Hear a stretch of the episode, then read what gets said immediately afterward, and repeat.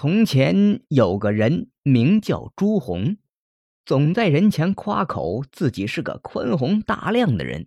他说：“不管怎么样，我也不生气。真正的是男子汉大丈夫。”最后，他在自己的门前挂了一副对联八风吹不动，端坐紫金莲，以显示自己的风度。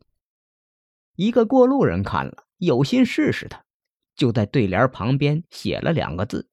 这人写完就走。有人把朱红叫过来一看，对联的旁边写了两个大字“放屁”。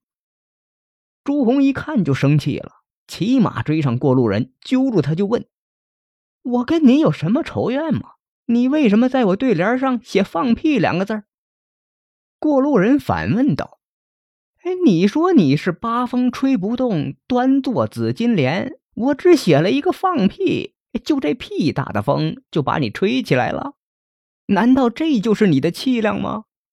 问的朱红哑口无言，围观的人听了都哄堂大笑。